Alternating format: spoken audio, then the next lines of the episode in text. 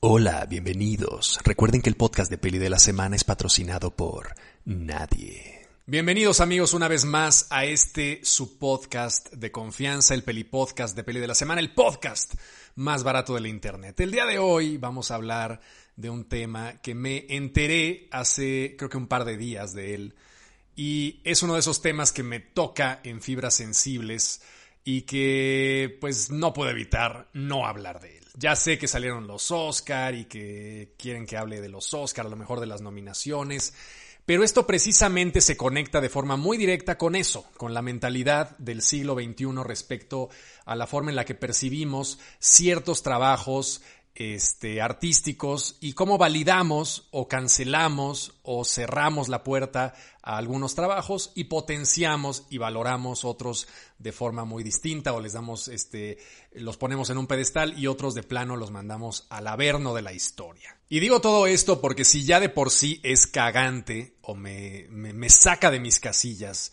que haya eh, como organizaciones estilo los Oscar o estilo los Golden Globes que nos dicen qué obras son las que vale la pena ver o qué obras son las que tienen mérito artístico, cosa que me encabrona, pero bueno, no es nada nuevo y las, eh, los juicios, digamos, de valor respecto al arte siempre han estado ahí, y han estado los mecenas que validan ciertas obras de arte, y han estado los críticos, y bueno, hay una serie de figuras. Pero me molesta si ya, si ya me molesta de sobremanera que hay estas organizaciones que se dan a ellas mismas la autoridad, sin que nadie más se las haya dado, de poder juzgar a una obra de arte y su calidad, me encabrona todavía más que hay una nueva, un nuevo trend ahora para decidir qué es lo que la gente no debe ver.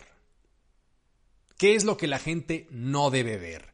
O qué es lo que la gente debe ver con cuidado, material peligroso. A mí me, me saca de mis casillas cuando alguien, este, alguno de estos críticos muy woke, eh, de repente dicen, esta película es peligrosa. Neta, güey. Neta es peligrosa. Me estás diciendo que una puta película de 120 minutos es peligrosa en un mundo en el que salir a la calle implica que te puedan degollar en cualquier momento. Neta, ese es, eh, eso es lo, ese es el peligro. Ese es el mayor peligro. De eso hay que proteger a la gente. En serio. De una película peligrosa. Y la cosa no, no para ahí, porque finalmente no estoy hablando de una cosa de censura este, gubernamental o de, o de que se hayan aprobado ciertos códigos que ahora impidan hacer cierto tipo de arte, sino que la propia gente está llegando a la conclusión de que hay material peligroso que tiene que censurarse. Entonces, lo que me sorprende y lo que me aterra es que no es el gobierno, que normalmente estas iniciativas fascistoides vienen de parte del gobierno, sino que ahora la misma gente está diciendo, no nos dejen ver esto, no nos, no nos sometan a este tipo de cosas, nos hacen daño, estas películas nos, nos hieren.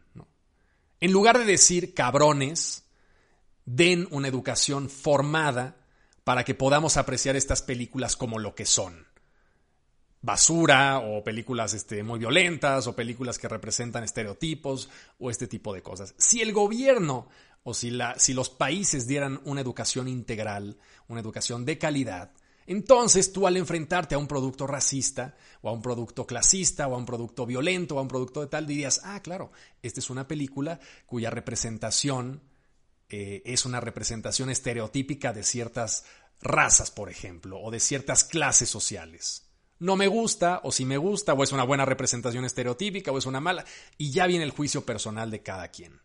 Pero no, la idea es proteger a la gente.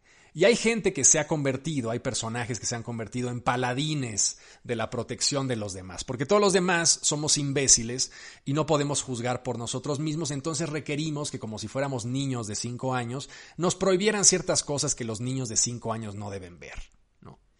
Y voy a esto porque salió la, noticia, todo este preámbulo, viene de que salió la noticia de que un canal de cable eh, estadounidense llamado TCM, que es eh, un canal dedicado a pasar películas, eh, ha sido un, canal muy tradicional este, estadounidense en el que pasan una serie de películas clásicas, suelen ser películas clásicas. Pues ahora van a hacer un nuevo ciclo de películas problemáticas de la historia. Entonces, cuando uno habla de películas problemáticas, dices, a ver, pues cuáles serán, ¿no?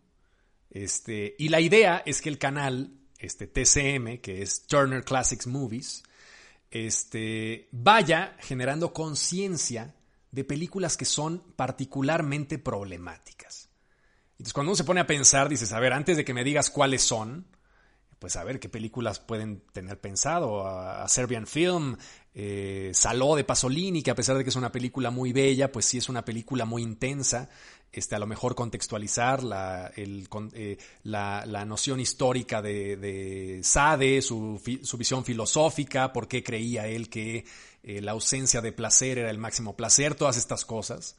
Pero no, en realidad las películas que TCM escogió para avisarle a sus suscriptores que estas películas podían tener algo muy perturbador dentro de su mensaje son las siguientes.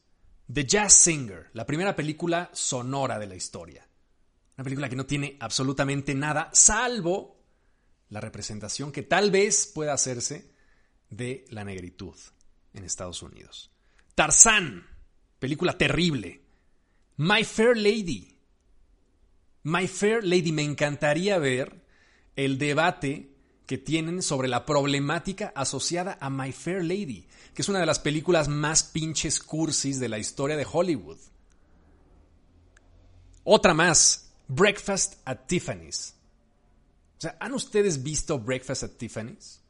¿Les parece una película problemática? Bueno, hay un pecado ahí terrible que estuvo a punto de generar que la película la cortaran. Esa sí estuvo a punto de ser cortada este, en tiempos recientes porque querían estrenarla, querían volverla a relanzar, pero en la película, si ustedes se acuerdan, si han visto Breakfast at Tiffany's, este, toda la película es una eh, película muy rosa, además muy interesante porque la escribe Capote, que, es que era un gran, un gran escritor, y eh, mete ahí muy de, de, forma periférica y lateral una serie de conflictos sexuales muy interesantes. Pero dentro de la película hay un personaje que es súper problemático.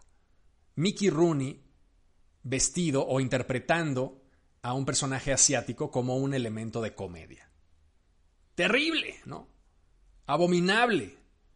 El blackface llevado al Asian face, ¿no? O sea, un, actor este, que se maquilla de asiático y este, representa un personaje asiático con tintes de comedia.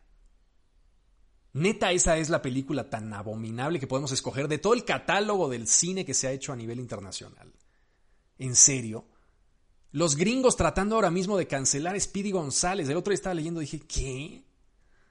O sea, a, ustedes, yo soy mexicano, a ustedes les ofende Speedy González. ¿En serio creen que está reforzando un, estereotipo? Sí, es un estereotipo, pero como mil otras cosas, ¿no? O sea, realmente nos requerimos gastar energía en cancelar a Speedy González. Estamos cancelando también a este zorrillo este, Pepe Le porque es un acosador este, terrible. Sí, o sea, en serio, eso, ese es, nuestro, este, ese es nuestro, nuestra intencionalidad en los medios. Cancelar estas caricaturas, poner avisos. Disney Plus tiene ahora mismo avisos en algunos shows de los Muppets por diversas razones que este, aluden a concepciones de raza o concepciones de tal. ¿En serio creen que, ese es el gran problema que tenemos que atacar?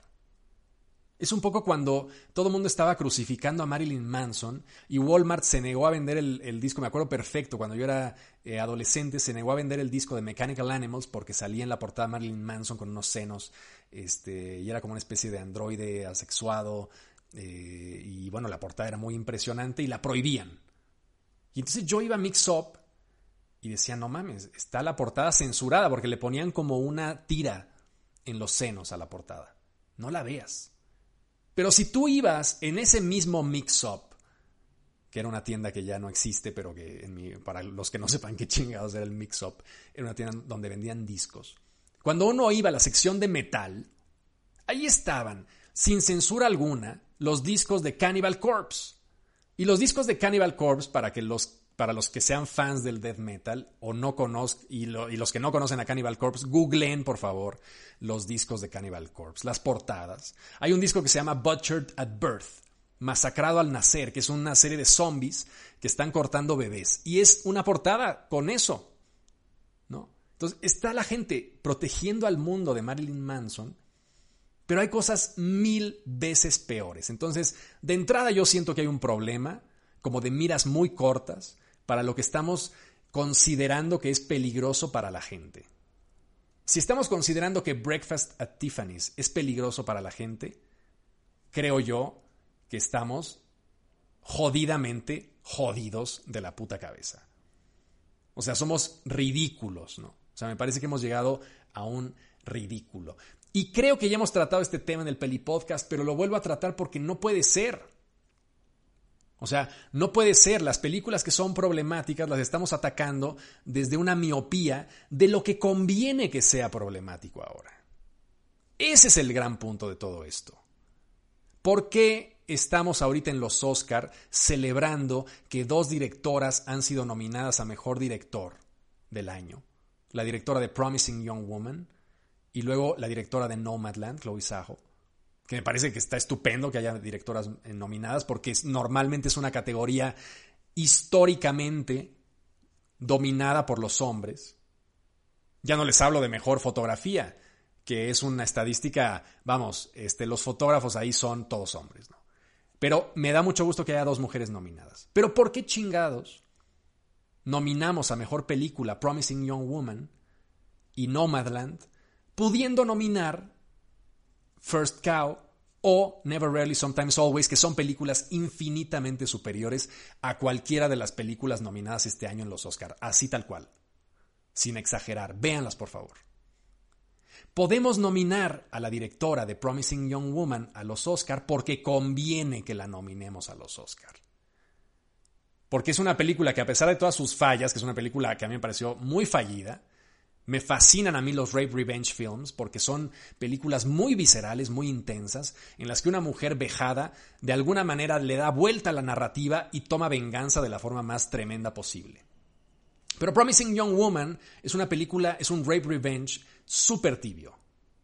Súper tibio y además con mil inconsistencias, que no voy a entrar en ellas hasta que hable de la película en peli de la semana. Pero ¿por qué conviene que nominen a esa película a los Oscar. Conviene porque los Oscar ahí dicen, ah, mira, señoritas feministas, ¿se acuerdan de Harvey Weinstein? Ya cambiamos, ya, cambiamos, cambiamos del todo.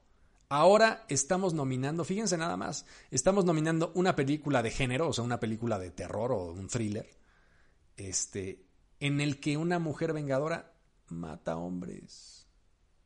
Mata hombres. ¿Cómo ven? Chingón, ¿no? Venga, ya la academia progresó y tal, pero no estamos listos para hablar del aborto. Y entonces surgen estas anomalías en que eh, conviene hablar del Me Too y conviene hablar y eso genera dinero porque para los que no lo sepan el Me Too se ha convertido en un grandísimo negocio de las eh, del clickbait y de la generación de artículos y de la generación de todo. Por eso a mí me da hasta cosa poner cosas del 8M, porque siento que soy un pinche farsante poniéndolas. Este, pero las pongo pues porque también hay información muy interesante que se tiene que compartir, por ejemplo, las directoras, eh, el ciclo que hice en el cineclub de las directoras eh, mujeres, que yo me parece que son cinco directoras formidables las que vimos este mes en el cineclub, y las pongo, pero siempre las pongo con un remordimiento porque digo, no soy aliado, o sea, jamás me catalogaría yo como aliado en la puta vida. Este, jamás, o sea, jamás, jamás he hecho nada por las mujeres, jamás he hecho nada por la lucha femenina, nada. O sea, he hecho, mi grano de arena es cero. Y me siento como un farsante a veces hablando del tema porque digo, no sé nada y luego además no he hecho nada. Entonces, mejor me mantengo al margen, ¿no? No es, no es una lucha que yo eh, sea consciente de, lo que se ha perdido y de lo que se ha ganado con ella, ¿no? O sea, hay mujeres que le han dedicado sus vidas para que yo esté hablando a lo pendejo de un movimiento que no me corresponde, ¿no? Entonces, eh, por ese lado, me caga que la academia y estas eh, cosas hagan como profit y saquen dinero y clics y la gente se emocione porque hay dos directoras nominadas, cuando realmente las directoras que tenían que haber estado nominadas, que también son dos, tenían que haber sido las otras dos que quedaron fuera y que nadie peló porque una es una mujer muy brillante, que hizo una película muy brillante que no apela a las grandes masas. Y luego la otra hace una película bellísima, delicadísima, que tiene el problema de que trata el tema del aborto. Entonces, estamos en la cultura hoy dispuestos a ver sin mayor problema y hasta diciendo qué chingón una película, un rape revenge film. Bien, me parece un avance. A pesar de que la película me cagó, pero me parece un avance. Pero no estamos dispuestos todavía a hablar del aborto. Y entonces, por eso escogen estas películas ñoñas para hablar de problemas este, que supuestamente son terribles, ¿no? Qué terrible que haya habido la posibilidad de que alguien, un personaje blanco, hace 60 años, interpretara a un asiático. Qué terrible, qué puta aberración el Hollywood de los años 60. No mames, terrible, éramos unas bestias, unos animales. Neta. Neta, ese es el problema que quieren tratar. ¿Por qué chingados no tratan el problema de la violencia tal cual? A ver, si ese es el problema, ¿por qué chingados la película de Zack Snyder no tiene una advertencia de lo jodido que es dispararle a la, gente a diestra y siniestra. O Die Hard, o todas las películas de acción que vemos con palomitas, este, todos los días sentados en calzones viendo la pinche tele, y que nos encanta ver a Rambo matar a 70 personas, y nos encanta ver a, Schwarzenegger o al depredador este, descuartizando humanos. Eso no es problemático. Eso no no hay pedo ahí. Ahí no hay pedo. En lo que sí hay pedo es que alguien hace 60 años se le haya ocurrido pintarse la cara de negro. Neta, ese es el gran problema. Ese es el gran problema. O sea, neta, ya nadie hace blackface ahorita, o, o, mucha gente no lo hará. Este, yo me imagino que en los Halloweens estadounidenses ahora si pudiéramos hacer una gráfica de lo que ha bajado el blackface desde que ahora se criminaliza de esa forma, pues seguramente ya nadie se anima a ponerse blackface. Pero realmente ese es el problema que tenemos que estar atendiendo. ¿En serio? O sea, ¿por qué no tenemos que estar atendiendo el problema de que se pongan escuelas de calidad en los barrios marginales afroamericanos? Son esas luchas pendejas de la gente blanca, que eso sí es muy este, característico de nosotros los blancos, que nos involucramos en una causa y decidimos entrarle por, las, por los lados más pendejos a la causa, ¿no? Ay, quiero ayudar a los, quiero ayudar a los indígenas. Ya sé. Vámonos a Oaxaca, contactamos una serie de productores, este, vamos a hacer unos diseños bien ching, les robamos sus diseños, les vamos a pagar un 10% más de lo que ganan, que es el 10% de cero, que es cero. Y luego vamos a vender esos diseños en París para hacer una pinche awareness de lo que es el arte oaxaqueño. Vamos a sacarlo al... Neta, esa es nuestra pinche estrategia para, para subir el nivel este, de Oaxaca. Cabrones, exijamos, pongan dinero para hacer escuelas. Pongan dinero para poner infraestructura. El otro día estaba oyendo una noticia que me rompió el puto corazón, porque dice, la noticia es la siguiente. Este, las escuelas mexicanas, ¿cómo van a volver después del coronavirus? Y entonces todo el mundo dice, ah, pues este, una situación escalonada y tal, y con protocolos de seguridad. Cabrones, protocolos de seguridad.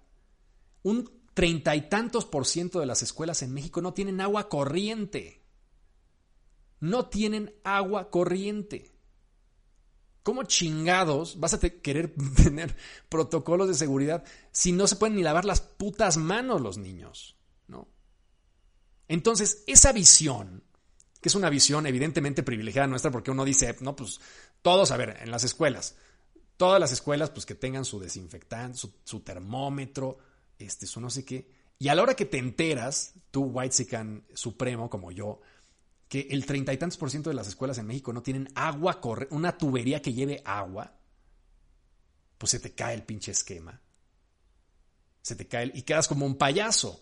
Del mismo modo que quedas como un payaso tratando de hablar seriamente de My Fair Lady y del daño que puede hacerle a las juventudes actuales ver My Fair Lady, cuando tienes evidentemente productos mucho más violentos, mucho más sexistas, ¿por qué no hablan de, la, de Bring Me the Head of Alfredo García, una, una película maravillosa que es increíblemente sexista?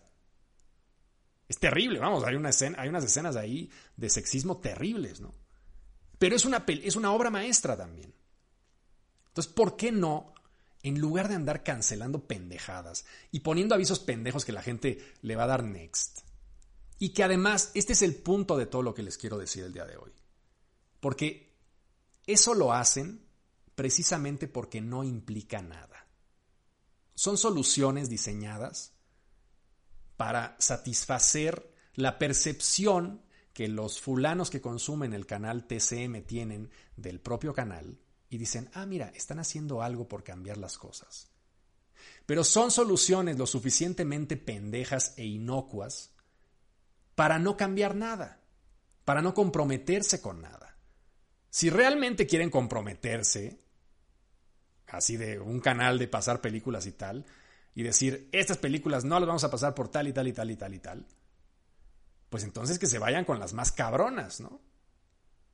Con las películas, este, eh, no sé, Flower of Flesh and Blood, por ejemplo, de las Guinea Pig, ¿no? Y decir, estas películas. Entonces, no hay una eh, Lo que me frustra y lo que me encabrona este, es el hecho de que no hay una intención de cambiar nada. Hay una intención de aparentar que se está cambiando algo. Es como cuando estás en una obra y está el, maestro ahí trabajando y echándole los kilos y tal, y luego voltea a ver a su ayudante y el ayudante solamente trabaja cuando el maestro lo voltea a ver. Y el otro el, resto del tiempo se está haciendo pendejo, está haciendo como que hace. Entonces, ese tipo de comportamientos, o como cuando estabas en la escuela y entonces no estabas haciendo ni madres y pasaba tu maestro y, este, y en el momento en que pasaba te pones así a hacer como cálculos, cálculos que no llevan a ningún lado en la calculadora. Eso es lo que están haciendo los medios ahora. Y peor aún, eso es lo que nos están vendiendo los medios que están haciendo los medios. Es una puta ilusión. No está intentando, o sea, Disney no quiere cambiar nuestra mentalidad. ¿No? A mí me fascina y me parece algo muy encomiable estas luchas sociales que buscan cambiar algo. Y me parece a veces es, frustrante porque muchas veces pareciera que es como arar en el desierto, ¿no? Este, es gente que está muy comprometida haciendo, sacrificando muchas cosas, tiempo, dinero, esfuerzo, este, oportunidades laborales para hacer cosas realmente significativas, para que salga una puta empresa a decirnos, por favor, les recomendamos que vean con ojo muy crítico Breakfast at Tiffany's, por favor. Hay cosas ahí que no se deben hacer terribles. Fíjense nada más. Cabrones, si yo agarro con los ojos cerrados y agarro una película de los años 60, le puedo encontrar cosas reprobables hoy a cualquiera. Y peor aún, si agarro yo una película del 2020, con cierta imaginación y con cierta habilidad, cualquiera le puede encontrar yo alguna falta de representatividad, alguna cosa. Otra de las películas canceladas por TCM, que las van a poner en este showcase de películas muy problemáticas de los años eh, del siglo XX, que ahora hay que tomar conciencia de todo, Psycho, de Alfred Hitchcock. De hecho, Alfred Hitchcock lo ponen en dos películas, The Rope y Psycho. ¿Y cuál es el problema con Psycho? El problema con Psycho es que la comunidad trans se va a sentir aludida porque el protagonista es un hombre que se viste de mujer para hacer sus fechorías neta. ¿En serio esa es la... Y que eso generó que... Eh, eso genera que cada que alguien ve Psycho, inmediatamente asocia a la comunidad trans este, con algo que está mal y no sé qué. Neta, Psycho es culpable de la transfobia. No mamen.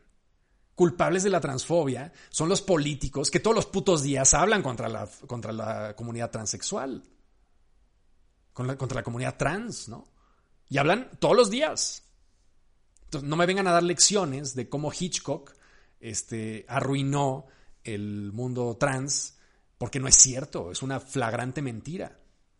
Y además, no solamente es una, eh, digamos, concepción de, este programa como para tratar de concientizar muy burda y muy primaria y muy elemental y muy pendeja, sino que además está negando el hecho vigente y real de que la mitad del mundo piensa en contra de la comunidad trans. O más. La mitad del mundo piensa en contra, eh, considera que el aborto está mal. Entonces, no vengan a adoctrinarnos de, la manera más imbécil posible a través de la ficción, criticando cosas de la ficción, cuando realmente hay campañas políticas actuales que están en contra de estos movimientos. No sale ahí nuestro querido presidente diciendo, porque le cayó gordo, que salieran las feministas ahora a protestar, que es un movimiento vendido, que está todo vendido. ¿Neta? ¿Será así? Y bueno, realmente los, los políticos que hablan directamente en contra de, del aborto, pues si no tuvimos a Trump hace nada ahí, trepado, y el 50% de los estadounidenses creen que el aborto es un crimen y que es algo terrible, y el 50% de los estadounidenses creen que, este, que los negros son criminales y que los chinos son este, falluqueros y que la gente es profundamente racista hoy, y no es culpa del cine, es culpa de un gran problema de educación. Pero claro, las empresas que todo el tiempo están evolucionando y que todo el tiempo están buscando cómo sacarle dinero a la gente a través de sus expectativas, lo que buscan es hacer una pantalla moralmente aprobable de lo que debe ser la representación este, racial y todo esto. No ayuda en nada, amigos, en nada. Y el otro día, un poco que recordaba estas grandes actrices que se jugaron la vida haciendo papeles muy controversiales, muy eh, Teda Vara, este, recordaba también a, la protagonista de Metrópolis, o sea, mujeres que realmente como que empujaron el negocio de la representación femenina en el cine. Esos fueron grandes momentos de revolución. No me sirve de nada ahora tener a Wonder Woman. Está súper bien. Me parece que está bien. Pero no es un acto revolucionario. Ya se ganaron esos espacios. Ya se ganaron. Hay que seguir adelante y buscar otras cosas nuevas pero que no me vengan a decir que Warner Brothers acaba de romper el molde este, porque puso en, eh, a DC, puso una heroína mujer en DC, cuando además eh, el otro día que acababa de ver la Justice League es la única de siete cabrones, ¿no? Entonces, este, no caigamos en esas trampas tan, tan simplonas. Este, no les compremos esos discursos corporativos a las empresas que quieren hacernos creer los vodkas que salen cada que es el gay parade. Y entonces todos dicen, el vodka, no, me acuerdo ni qué vodka es, pero no, sé cuál es. Eh, ay, se me va el nombre. Bueno, un pinche vodka que sale cada que, cada que hacen su desfile, este, toda la comunidad gay salen y se cuelgan de ellos. Y Telefónica te ofrece, o, o Movistar te ofrece el plan gay y todo. Eso neta, debería de darnos asco a todos. Ascaso total. Y deberíamos luchar y tener dos segundos para sentarnos frente a un televisor y decir qué pendejada que estemos cancelando algo que se hizo hace 80 años, en lugar primero de intentar entenderlo y en segundo lugar de pugnar porque un sistema educativo nos haga completamente idiota el hecho de poner una, advertencia en algo que sabemos que está mal. ¿no? como si el gobierno de repente dice, señores, estamos haciendo una campaña para que eh, a su casa van a pasar una serie de personajes para poner unas etiquetas en sus enchufes de cada parte de la casa para que no metan los dedos. ¿Ok? Entonces, estamos preocupados por ustedes. A su casa va a ir un fulano del gobierno para que les ponga encima de los enchufes un letrero que diga, por favor, no meta los dedos aquí, se puede electrocutar. Entonces, cosas tan evidentes como esas no deberían generar el dilema de si las prohibimos o no. Deberíamos estar conscientes de que está mal discriminar, deberíamos estar conscientes de que el talento o la inteligencia de una persona no tiene que ver con su color de piel, ni con su sexualidad, ni con nada de nada. Y esa toma de conciencia no viene a través de una regulación de los productos audiovisuales. Señores, no viene a través de una serie de eh, proyectos políticos integrales de educación. ¿no? O sea, no vamos a cambiar a la gente por la tele. ¿Por qué? Porque, a ver, la gente racista va a ver películas racistas y la gente clasista va a ver películas clasistas y la... no importa. Nadie va a ver una película. Un poco fue muy ilustrativo el fulano este que no quiso, que mandó un mail a la productora de Never Rarely Sometimes Always para decirle que, a pesar de que es miembro de la academia, ni siquiera iba a ver la película porque él sabía que la película hablaba, del aborto y él tenía quién sabe cuántos nietos y era un hombre antiaborto. Entonces, pensar que una película es un dispositivo que nos va a permitir cambiar la mentalidad de alguien me parece francamente imbécil. Lo que va a permitir que cambiemos nuestra mentalidad es la educación. Porque si algo hemos comprobado en las eras, en la era de Twitter y en la era de Instagram, es que cada quien sigue y ve las cosas que le reafirman sus propios prejuicios. Entonces, si hay una película pro aborto que está buenísima y que crees que va a cambiar la mentalidad de los, este, eh, de los antiaborto, esos güeyes no la van a ver. Lo único que puede cambiar la mentalidad de nuestros tiempos es la educación. Entonces, en lugar de andar censurando pendejadas y de andarnos dando baños de pureza, de que no vean esta película, es terrible, ¡ay, qué problema! Es una película peligrosa. No hay nada más ñoño que la gente que dice, esta es una película peligrosa. Lo que tenemos que hacer es impulsar y trabajar para que nuestros gobiernos generen un buen plan de educación integral, para que los chicos que están ahora con 5, 6, 7 años, pues puedan entender que algo está bien o está mal, o que algo es válido o no es válido, sin necesidad de que nos tenga que poner el gobierno una pegatina en el enchufe de la maldita luz. En fin, eso fue todo por el día de hoy, ya me tengo que ir a comer. Este, les mando un abrazo. Si les gusta el Peli Podcast, no se olviden de recomendarlo con sus conocidos y nos vemos la siguiente semana con otro episodio más del Peli Podcast de Peli de la Semana. Hasta luego. Este fue el podcast de Peli de la Semana, el podcast más barato de la Internet. Y recuerda, el podcast de Peli de la Semana es patrocinado por nadie.